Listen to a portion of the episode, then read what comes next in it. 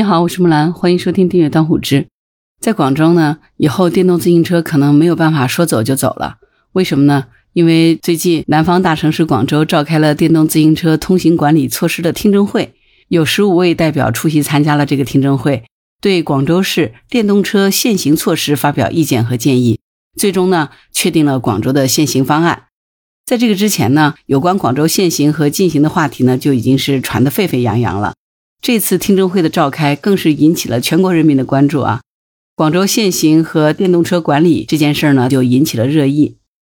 七月十号上午，广州市电动自行车通行措施听证会在广州交警支队召开，就电动自行车的分路段、分时段的限行方案听取意见。这次参会的代表呢，一共十五位，其中呢，公交和出租等公共交通服务从业人员两名，外卖和车商等。听证事项有关的利益相关人员三名，人大代表、政协委员、律师、领域专家各一名，其他群众六名。在这个听证会上呢，大部分的代表对此前发布的现行意见征求稿表示理解和支持，并且就具体的现行路段和现行的时间提出了自己的意见和建议。在最后的投票环节，广州电动自行车进行方案呢，最终以十二票赞成高票通过。广州交警宣布，将对路段限行方案进行进一步的优化和完善，之后严格按照法定程序发布实施。这次听证会呢，从召开到结束都得到了全国人民的广泛关注啊，引起了很大的争议。在这个听证会之前呢，广州交警就已经广泛向社会征求过意见，在一个月的时间里面呢，一共取得了五千零四十份市民的建议和意见。通过整理呢，其中呢，百分之二十三点三的市民对于限行提出了不同的意见，百分之二十三点二的市民呢表示反对，百分之三十六点三的人呢投出了其他的选项，支持限行的呢仅有百分之十七点二。从这份民意调查结果来看呢，显然和这次听证会的结果有很大的差异啊。由于这个听证会指出来还要继续加强电动自行车的管控，有不少网友就对这个合法性哈提出了这个质疑。首先是参与听证会的人数和人员的构成问题。根据统计呢，广州市上牌的电动自行车就有三百六十万辆，预计总量会超过五百万辆。而参会代表呢只有十五位，仅仅凭着十五位代表的意见就能决定剩下几百万的命运吗？并且呢，从已经公布的十五位代表信息来看呢，大多数呢是社会精英阶层，他们真的能够代表底层百姓的意见吗？有不少网友就表示说。这次听证会是一群开汽车的人来讨论电动车的出行问题，这样的结果真的能够充分的反映民意吗？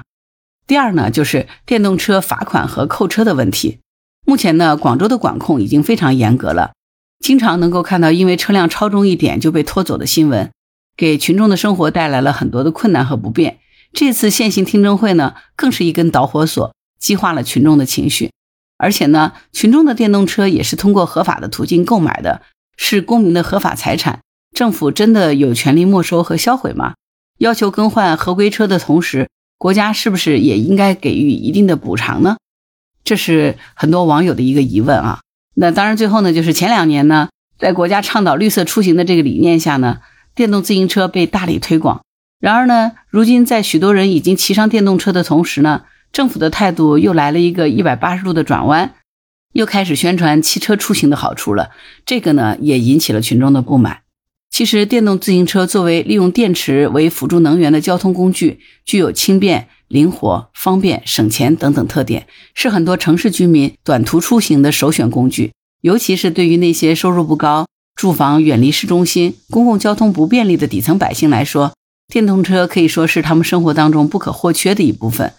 如果电动自行车真的是被限制或者是淘汰，他们的生活呢可能会受到严重的影响。当然，现在在广泛讨论电动自行车严格管理的同时，也的确不可以脱离这样的一个现实啊。广州市的电动自行车呢已经超出了承载量了，而且呢部分车辆是经过了自行改装，事故呢时有发生。此外呢，由于广州市大部分的路段呢缺少专门的非机动车道这样的一个客观因素，一些电动车的车主呢就开上了人行道、机动车通行隧道、快速路，增加了骑行的风险。再叠加上外卖小哥的送货需求、抢道、闯红灯这些行车的乱象呢，频有发生，也给交通安全呢造成了巨大的隐患哈。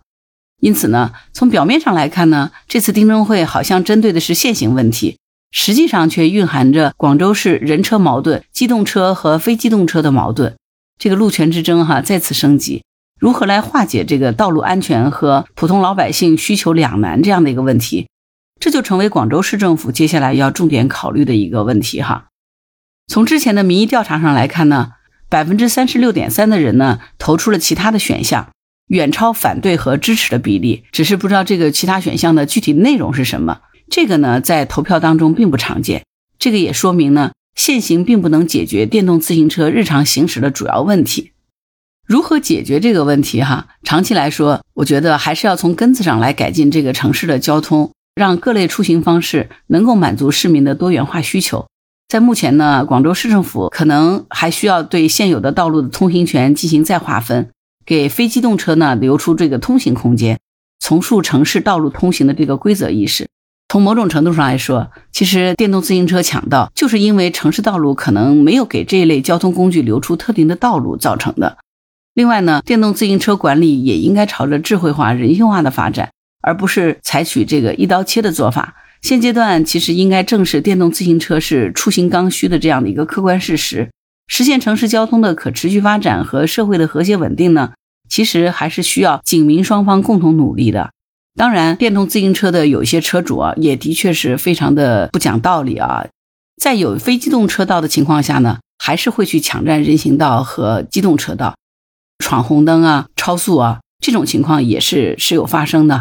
这个也的确是一个现实的问题哈。电动车车主呢，也需要提高自身的这个素质哈，也要遵纪守法，因为毕竟骑电动车真的出车祸的话，人遭受伤害的可能性是最大的哈。总的来说呢，广州现行这个听证会哈，之所以引起这个轩然大波，从这场听证会当中呢，咱们也可以看得出来啊，这个电动自行车的管理真的已经成为咱们国家城市交通当中的一个难题了。一方面呢，电动自行车确实存在着很多问题，需要加强规范和监督；但另一方面呢，电动自行车也的确承载着底层老百姓的出行和生活需求，必须充分考虑这些方面。